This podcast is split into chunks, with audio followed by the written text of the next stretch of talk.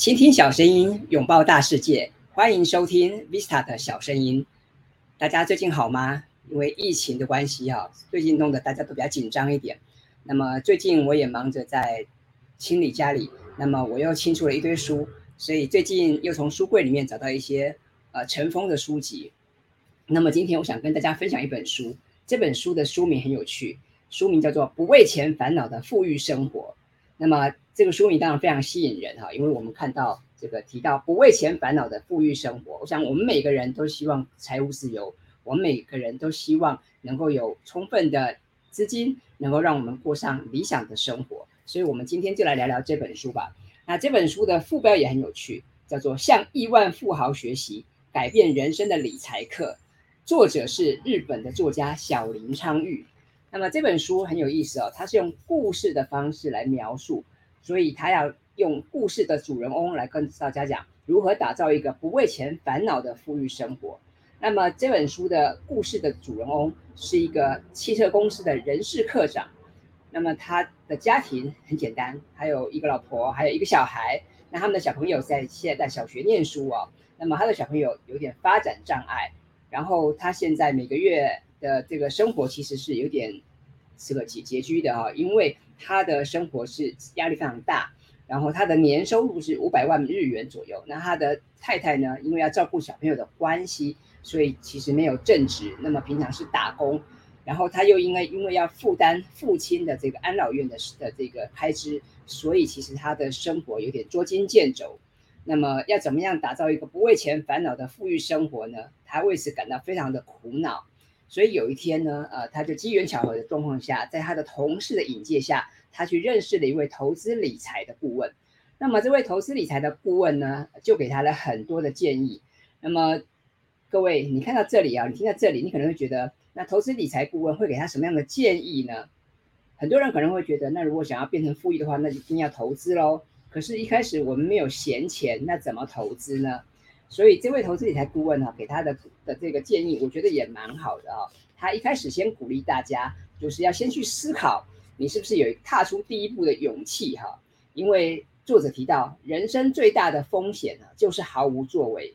呃，我觉得我也很认同这番话哈，因为的确，我们都说人生苦短嘛。那么人生在世的这段时间，我们要做什么事情呢？我们要怎么样让人生过得有意义呢？那么最怕的不是你。无法功成名就，而是你完全没有作为。好，那么这位投资理财顾问就给我们这个故事的主人翁一个建议，就说，就算你很害怕啊，还是要把财务的状况把它具体的列出来，一一的检视，也就是所谓的自我盘点。那么故事的主人翁他是一位汽车公司的人事科长，其实平常工作也蛮忙的。那么他的家里的开销其实都是老婆在负责掌管，我想这也是很多人家里的一个状况，所以他其实不是那么了解这个他自己家里的一些开销的状况。不过既然投资理财顾问告诉他说，你一开始要先记账，先了解这个自己的财务状况，所以呢，他就跑到一家咖啡馆点了一杯咖啡，然后打开笔记本，好好的去做了一个规划，把他们家里的大概的财务状况，把它具体列出来，逐一检视。那么检视之后，他才发现哇，的确，这个他们的收入哈，其实是非常有限的。那家里的财务状况已经呈现这个捉襟见肘的状况，那怎么办呢？接下来，投资顾理财顾问就告诉他，应该要改变对金钱的观念。那么，然后呃，当然投资是对的，但是一开始如果你没有太多的闲钱的话，可能要先从这个节省哦开始做起。那么，好比投资理财顾问告诉他说，哎，你其实你现在用的是 iPhone 手机呀。但是你是不是有需要用这么好的手机呢？或者你的电信资费有没有可能稍微调降呢？或者你其他的开销有没有可能总结一下呢？好，那么这番话也让这个故事的主人公啊听进去了，他就开始去思考说有哪些的开销其实是不必要的，或者他可以更节省的。好比说，呃，他以前因为兴趣的关系啊，他打高尔夫，他有一个很好的高尔球具，高尔夫球的球具，那么他就思考说，好久没有去打球了啊。所以，投资理财顾问建议他说，其实可以把不必要的东西啊拿去二手商店把它拍卖啊。那他虽然有点舍不得啊，他觉得他还是很喜欢打高尔夫球，但是还是后来还是听了这个投资理财顾问的建议啊，去把这个球杆啊这些把它卖掉。然后卖了一笔钱之后呢，他就觉得说哇，好像有点余裕啊，可以做一些运用。那这时候，投资理财顾问又告诉他说，呃，你存下的这些钱呢，你应该要做妥善的运用。那么你除了好好去思考说这这笔钱能够去用在哪些有价值的地方，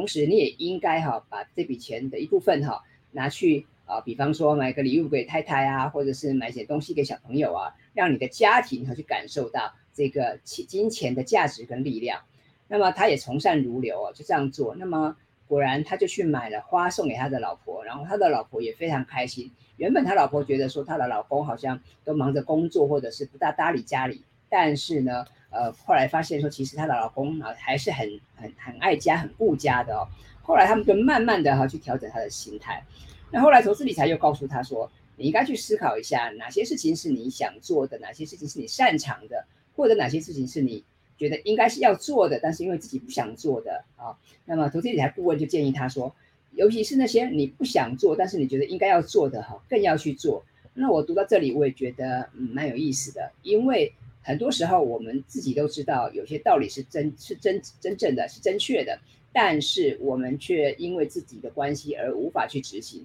那么这样子就有点可惜啊。所以投资理财顾问就点醒他，呃，就因为你不想做，那更要去做。然后那怎么做呢？所以可以把结果决定下来，把它写下来，然后朝着目标去行动。那么我看到这里的时候，我也觉得蛮好的。所以平常我鼓励大家写笔记啊，我觉得做笔记也是一个很好的方法。不管是你喜欢用数位笔记的 App，或者是你喜欢用笔记本，我觉得你都可以把一些想法写下来，然后朝着目标去行动。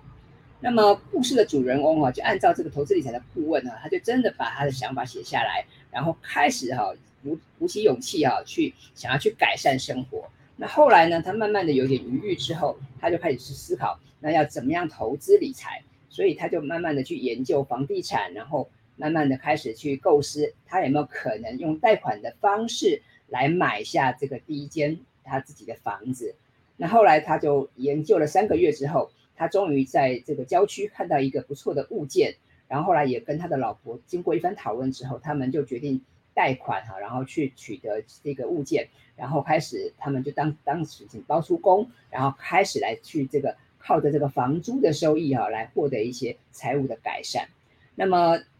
慢慢的哈，经过两年，那么他的生活也逐渐的逐渐的获得改善。那这个时候，投资顾问又告诉他说，呃，除了你要改善财务的关系，你也要去改善和父母之间的关系，因为。和父母之间的关系会影响到你自己如何看待社会和金钱。那么我读到这里的时候，我也觉得嗯蛮有意思的，因为很多人可能忙着工作，忙着赚钱，可是我们却忽略了跟家人的关系、跟亲人的关系，这样其实是有点可惜的。所以我读到这个章节的时候，也让我有一番的省思，会去思考我和父母的关系，或者是我和亲友的关系是怎么样的呢？那我们自己是如何看待这个社会跟金钱的关系呢？啊？然后后来呢，这个故事的主人翁他的财务状状况当然是慢慢的改善了。那这个时候，这个投资理财顾问就建议他说，你也应该适时啊回馈社会哈，你要去帮助更多的人。那么除了能够发挥你的专长之外，你也可以考虑用捐款的方式，或者是像这个故事的主人翁他是非常厉害打高尔夫球啊，那么应该是是不是可以去教大家来打高高尔夫球呢？呃，所以这个故事的主人翁就听了投资理财的顾问。他就去思考，他要怎么样让他的财富容器哈变得更大啊，然后要怎么样去投资幸福啊？那慢慢的，他的这个投资的心态也好，他的财务状况也好，都得到了很多的改善。那么更重要的是，他对金钱的想法啊，也也完全有了不同的想法。过去他总觉得这个呃，要盲目盲盲目的追求金钱，其实是一件很累的事情。但是他现在知道说，金钱实际是一个很好的工具，可以帮助他去改善生活，去可可以帮助他去做更多想做的事情。那么不但改善了他的家庭关系，让他的小孩子可以圆梦啊，也可以让他的这个夫妻的关系更加的融洽。所以慢慢的啊，他就经过这两三年的努力，他就逐渐去打造一个不为钱烦恼的富裕生活。所以我看了这本书，我觉得蛮有意思的。一来，它像它是用故事的方式写出来，所以我们就好像在看小说一样，其实是很轻松的。那我也知道很多朋友其实是想要学投资理财，但是往往一看到这个书上的理论啊，或者是一些复杂的这个专有名词，可能就觉得昏倒啊，就觉得头昏。那么看到这本《不为钱烦恼的富裕生活》，其实是蛮有意思的，因为它是用故事的方式来叙说。那么我们看了其实是第一个是很容易接受，第二个是我们在看的过程中也很容易去思考到，那自己的处境是不是跟故事的主人公有些类似的地方呢？那再来就是啊，作者他在每一章节的后面，他我也会自己现身说法，他会来跟大家分享一些他自己的一些观点。那么我觉得这其实是蛮好的，所以呃，我从这个书柜里偶然找到这本呃二零二一年九月出版的这本书，叫做《不为钱烦恼的富裕生活》。那么我花了一个晚上就把它看完了，我重新看了一次，我自己也觉得收获蛮多的哈，所以今天早上就来跟大家分享这本书。这本书的书名叫《不为钱烦恼的富裕生活》。那么希望我自己或者是我们的所有的朋友们，大家都能够有一个不为钱烦恼的富裕生活。那么如果你喜欢听我说书，推荐一些好书的话，欢迎你在留言的地方告诉我。那么或者是你想要多了解一些投资理财的资讯的话，我觉得这也未来也是我要努力的方向，因为我自己自认是一个投资的小白嘛。那么小白并不可耻，重要的是我们要有所作为。就像呼应这本书提到的哈，人生一定要有所作为，毫无作为那是不行的哈。所以呃，我想在这边也跟大家一起共勉哈。我们一边在看这本书叫做《不为钱烦恼的富裕生活》，一方面我们也去思考一下，我们怎么样去调整我们自己的心态，我们怎么样去迎接更丰盛的生活。好喽，那今天的节目就在这边进入尾声了。希望你会喜欢这一集的节目。那么，如果你喜欢我的节目的话，欢迎你到 Apple Podcast 帮我打五颗星，或者留言告诉我你的想法。谢谢你，那我们下次再见喽，拜拜。